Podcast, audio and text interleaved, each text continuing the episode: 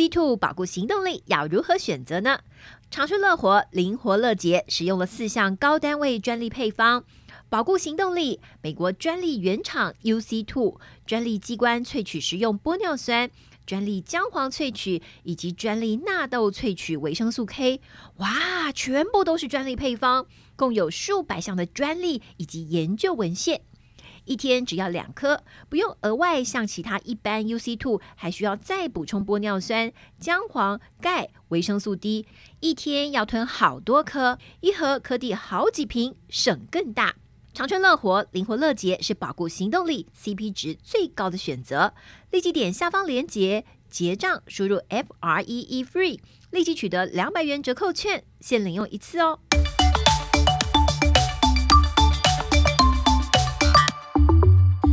大家好，我是伊娃，欢迎您收听我们医疗健康 Talk。现在不论你是在工作、吃饭还是开车，就跟着我们长春月刊特派员的脚步，知道全球健康大小事。现在就加入我们，一起来聊健康，健康聊。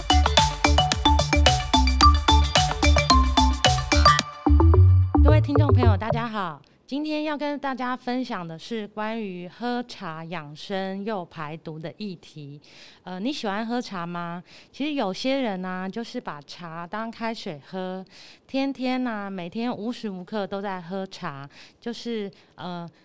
一天就是他不，有些人就是不喜欢喝没有味道的白开水，所以就会呃泡茶叶呢当成水来呃来喝这样子。那有另外一些人则是一滴茶都不敢喝，就是因为怕茶叶中的咖啡因呃喝多了会影响睡眠。那其实呃喝茶的好处还不少哦，因为茶叶中所含有的一些成分。不但对养生有帮助，还能帮身体排除毒素。那我们来看看，究竟应该要怎么喝茶才能喝出健康呢？呃，从早年的茶道文化到现在满街的手摇饮，都显示台湾人真的很爱喝茶。那不论是绿茶、乌龙茶或是红茶，呃，台湾茶都是举世闻名。那更是很多观光客来台湾旅游的时候最佳的伴伴手礼。那喝茶呢，有助于养生。像是喝绿茶，它本身是属于没有发酵过的茶。那没有发酵过的茶，含有丰富的儿茶素跟单宁酸，就对于呃对抗心血管疾病啊、抗氧化、防癌都有一些帮助。那也因为没有发酵，所以性质比较偏凉，所以对于消炎解毒的功能也比较好。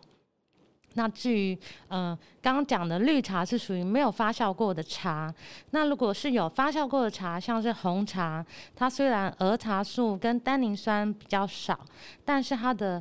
呃茶黄素类，呃。这个也就是茶多酚呢，它的含量就很丰富，所以它又具有抗氧化、延缓老化的功效。那也因为呢，发酵过的红茶，它的性质比较温润，所以对于止泻啊，还有帮助消化都有一些帮助。那乌龙茶则是属于半发酵的茶，乌龙茶的口感就介于刚才讲到的已经发酵过的红茶跟没有发酵的绿茶之间。那呃，对于这个身体的好处也蛮多的。那喝茶呢，其实对身体健康有六大好处。那我们就先来看看有哪一些好处。第一个好处呢，就是可以降低心血管疾病的风险。那茶叶中呢，含有丰富的儿茶素、多酚类的抗氧化营养素。那根据美国农业部的报告指出呢，每天喝五杯红茶，只要三周的时间，就可以降低百分之七的胆固醇，以及呃。低密度脂蛋白，也就是俗称坏胆固醇，呃，达十一 percent。那台湾人呢，对于乌龙茶的人体实验呢，也发现，只要连续六周饮用乌龙茶，就可以降低低血脂、低呃低血脂肪的浓度。然后也可以提升好的胆固醇。那而呃茶叶里的儿茶素这个抗氧化物质，还能够扩张血管，加速血液循环，因此呢，可以对于降低血压有帮助。所以整体而言呢，适量的喝茶呢，是有助于降低心血管疾病的风险。好，那再来喝茶的第二个好处呢，就是可以控制体重及调节脂肪。因为茶类含有单宁酸、咖啡因这些物质，那这些物质呢，它可以促进脂肪的氧化及热量的消耗，所以就可以提高呃人体的基础代谢率。那大家知道，控制体重跟基础代谢率最有关系了。那根据一份流行病学研究发现，每周啊至少喝一次茶的人，他的体脂肪比呃从来不喝茶的人还要少。那呃大家最担心的这个腹部脂肪呢，有喝有喝茶的人也会比没有喝茶的人来的少。那尤其是喝红茶，发酵过的红茶，因为它含有单宁酸哦，单宁酸其实就是。会让我们喝茶时候感觉有苦苦味道的一个多酚类。那呃，这个喝茶的它的这个呃单宁酸的含量特别多哦，所以它对于分解脂肪啊、降低胆固醇，还有降低血糖都有一些帮助。那喝茶第三个好处就是可以呃让我们的血糖比较稳定。那根据研究发现，绿茶中的儿茶素呢，可以加强胰岛素的功能。那大家都知道，胰岛素就是呃体内这个帮助降血糖一个重要的荷尔蒙哦，所以这个绿茶中的儿茶素可以呃加强胰岛素的功能，同时呢还具有抑制肠道淀粉分解酶的酵素。所以呢，呃，可以延缓饭后血糖上升的幅度，有助于改善第二型的糖尿病。所以喝茶是可以帮助降低血糖。那第三个喝茶的好处呢，就是它可以抗毒灭菌，还可以抗口臭、防蛀牙。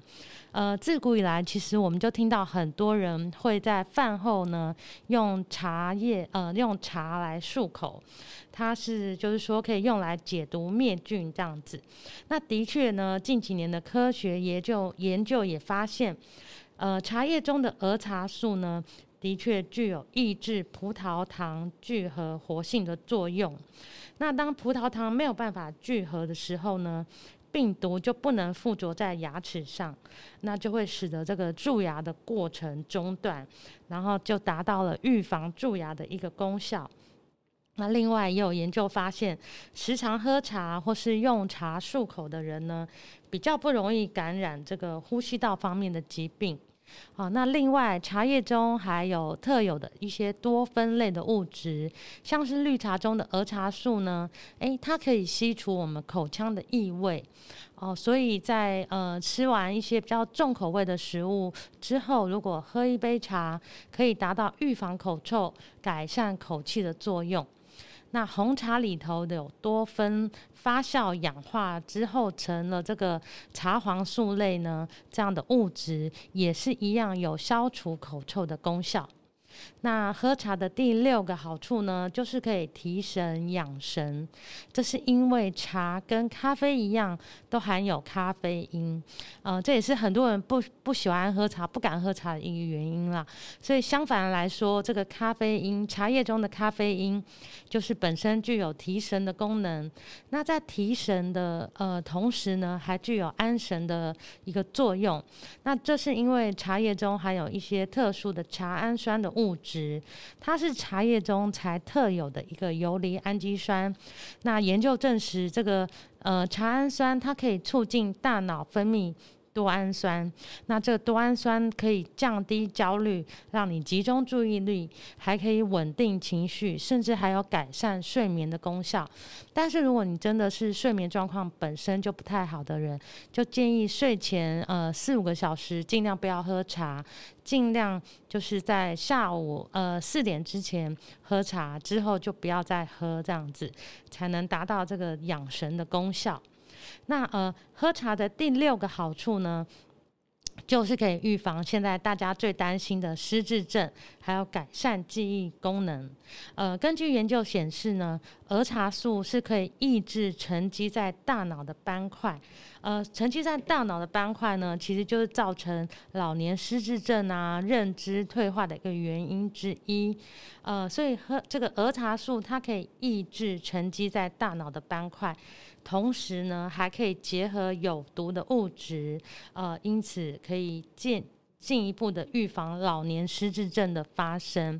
那刚刚我们有提到说，呃，因为茶跟咖啡一样都含有咖啡因，呃，那其实透过一些简单的步骤呢，是可以减少这个茶里面的咖啡因。那根据研究发现呢，冷泡茶的咖啡因啊，比热泡茶还要少百分之二十。所以，如果你是害怕这个咖啡因会影响你的睡眠，哦、但是又想要喝茶，呃，得到一些前面说的一些养生功能的话呢，就可以用冷泡的方式，呃，然后减少茶叶浸泡的时间。那既可以得到喝茶的好处，又可以减少咖啡因的摄取。所以，就是记得，如果你不想呃，喝到太多咖啡因，就是用冷泡茶，然后不要泡太久，有一点点茶叶的味道就可以了。那其实还有有五个族群的人，他就不适合喝太多的茶，就不可以把茶当水，然后天天喝。呃，第一个族群呢是肠胃功能不好的人，因为茶叶中的咖啡因啊，除了会呃就是呃影响睡眠之外呢，这咖啡因也会刺激胃酸的分泌，所以如果你有胃溃疡哦，这、呃、有胃溃疡的人就不建议多喝茶。那当然，本身肠胃功能不好的人更要避免空腹喝茶，因为刚刚提到说咖啡因会刺激胃酸的分泌。那呃，所以就是最好吃饱再喝一点茶这样子。如果你肠胃不太好的人，那第二个呢是缺铁的人，因为茶叶里头的单宁酸会与铁离子结合。如果你本身就有缺铁性贫血的人，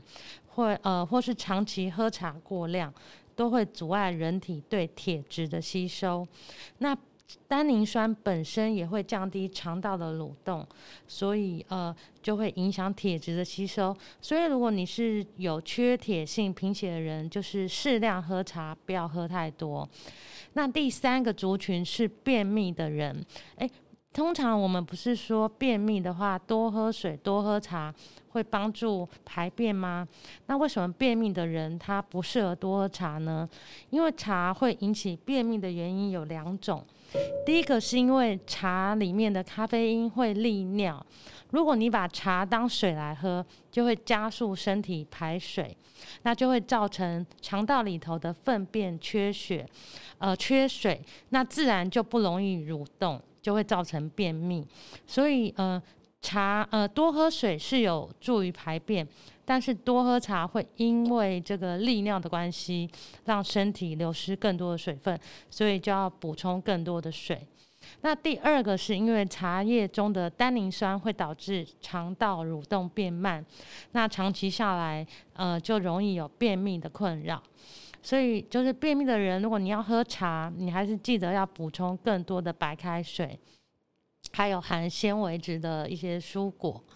好，那第四个族群不适合喝。多喝茶的族群是有心脏疾病的人，因为呃茶叶中的咖啡因啊，咖啡因会使心跳加快，然后基础代谢率增加，所以你本身如果就有心悸或是高血压的人，不适合长期大量的喝浓茶，就是浅尝即止就可以了。否则啊，就容易增加心脏的负担，那会产生胸闷、心悸的一些问题哦。所以有心脏疾病的人，不是说不能喝茶，就是不要大量，而且喝浓茶，就是浅尝即止就可以了。那第五个不适合多喝茶的族群呢，就是肾脏功能不好的人，因为肾脏呢是人体的一个透析仪，那它负责过滤啊、排毒、排水。那如果你泡得太浓的茶，就会增加肾脏的负担，特别是肾脏功能本身就不太好的人，就不要喝太浓的茶。也是一样，跟心脏疾病的人一样，浅尝即止就可以了。那刚刚提到说，呃，喝冷泡茶咖啡因比较少嘛，那当然喝热泡茶也有一个好处，就是它的儿茶素的含量比较高。哦，所以如果你是想喝到比较丰富的儿茶素呢，就不要喝冷泡茶，就要喝热泡茶，这样子。呃，那根据研究呢，什么时候喝茶最好呢？刚刚提过说。呃，过了四点之后太晚，晚上如果你是怕茶茶叶会影响睡眠，就不要在那个时候喝。那什么时候喝茶是最好的时间呢？根据研究啊，喝茶的最佳时间是落在早上的九点到十一点，这个时间喝茶最好。这是因为茶叶的咖啡因跟茶碱，它具有兴奋的作用，就也是刚刚提到说喝茶可以提神的一个作用。那所以如果你在下午三四点之后才喝，就会影响晚上的睡眠。那还有因为茶碱跟咖啡因本身有利尿的作作用嘛，如果你晚上才喝茶，就容易造成夜尿，那就会呃间接的影响睡眠，好，会因为想要上厕所而影响睡眠，要起来上厕所，所以才说喝茶最佳时间是早上的九点到十一点。那也不建议这个饭后喝太多茶，这是因为茶的儿茶素结合后会形成单宁酸，跟我们的饮食结合后会形成单宁酸。那单宁酸呢，嗯、呃，这个如果你饭后喝茶，就会如果你有吃一些肉类的话，就会使蛋白质凝固哦，就会呃，所以你饭后喝茶就会有消化不良的一些状况。那呃，除了饭后不建议喝茶之外呢，空腹也不建议喝茶，因为茶叶中的咖啡因会刺激胃酸分泌。那如果你肠胃本来就不是很好的人，或者是有胃溃疡疾病的人，你喝茶就会影响你的肠胃功能，会让你的胃溃疡可能会更严重，所以就不建议在空腹喝茶，就是吃一点点心再喝茶，这样子是比较好的。那再来就是说。茶没有像呃，我们的政府没有就是像规范喝咖啡哦，一天要摄取多少咖啡因这样子，喝茶并没有定出一个上限。不过，如果我们以等同咖啡因的含量来看的话呢，呃，成人健康的成人一天不要喝超过三百毫克，那也就是咖啡来讲是两到三杯美式咖啡。或是五六呃，以换算成茶来看，就是大概五六杯的绿茶。那如果你就是对于咖啡因或茶碱比较敏感的人，也就是你有一些人就是喝了一点点茶就会晚上睡不着，你可能就要减少这个量，然后记得就是。尽量在九点早上九点到十一点的时候喝茶是最好的喝茶时间。那在这一次我们的长春月刊里面呢，除了告诉你喝茶有哪一些养生功效之外呢，呃，也有一篇是谈到可以把这些茶呢融入我们日常的呃饮食当中，就是呃有教你做一些像是蜂蜜柠檬百香绿茶，呃或者是。把这个茶叶呢来做成茶叶蛋，甚至是可以把它做成鲑鱼茶泡饭，好，就是呃里面有这些食谱，呃教大家怎么做一些茶点或是茶的饮食，呃大家都可以翻阅《长春月刊》，可以看看怎么样把茶融入我们的饮食当中，也不会额外增加一些热量。今天就跟大家分享到这里。